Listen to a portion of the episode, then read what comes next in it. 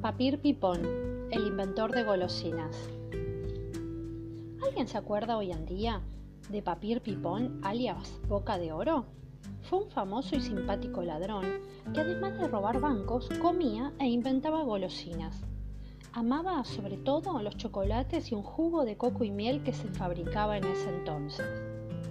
Papir Pipón era alto, rubio, con un ojo marrón y el otro azul. Jamás se lavaba los dientes.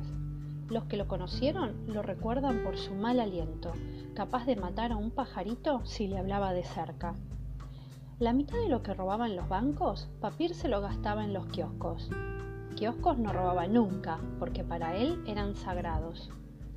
Papir fue el inventor de algunas golosinas especiales que con el tiempo se hicieron muy, pero muy famosas. Por ejemplo, el bombón de humo, los dedos de vainilla y chocolate o el chicle invisible. Al chicle invisible los chicos lo adoraban porque podían comerlo a toda hora, incluso en la escuela. Y si la maestra decía, alumno, vaya a tirar ese chicle, uno siempre podía abrir la boca y responder, ¿qué chicle, señor? ¿Hay algún chicle en mi boca? ¿Usted ve algún chicle? Pero ocurrió que un día a Papir se le cayeron todos los dientes.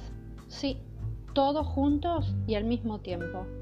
Sucedió mientras masticaba otro de sus grandes y olvidados inventos, el choclo de caramelo. De inmediato, Papir se gastó gran parte del dinero robado en una dentadura nueva, pero no en cualquier dentadura, sino en una muy especial.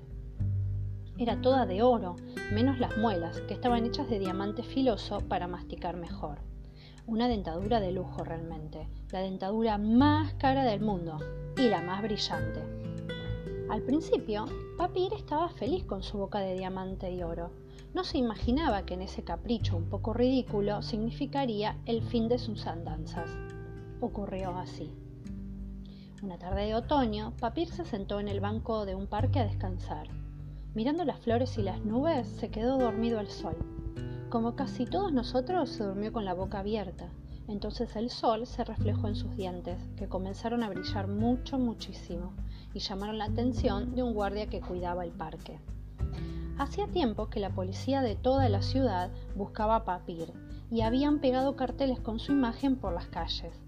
Así que el guardia, atraído por el brillo de su boca, recorrió, reconoció a Papir en cuanto se acercó y enseguida avisó a la comisaría.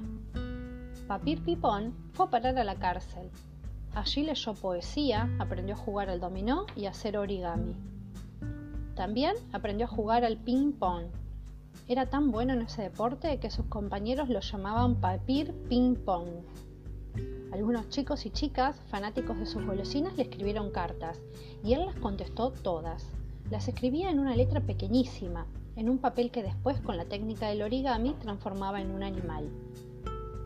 Así que los chicos recibían sus respuestas en formas de grullas, liebres, sapos o pingüinos. La letra era tan pequeñita que había que leerla con una lupa. Esto se los cuento porque mi abuela fue una de esas chicas y todavía conserva la carta. Es un oso de papel glacé rojo brillante. La letra de papir pipón es diminuta, prolija y redonda, y se, y se inclina un poco hacia adelante. En la carta que le contestó a mi abuela, Papir Pipón terminaba con este consejo. Cuando el chicle pierda el sabor, no sigas masticando por masticar. Después de cumplir su condena y salir de la cárcel, no se supo mucho más de Papir Pipón.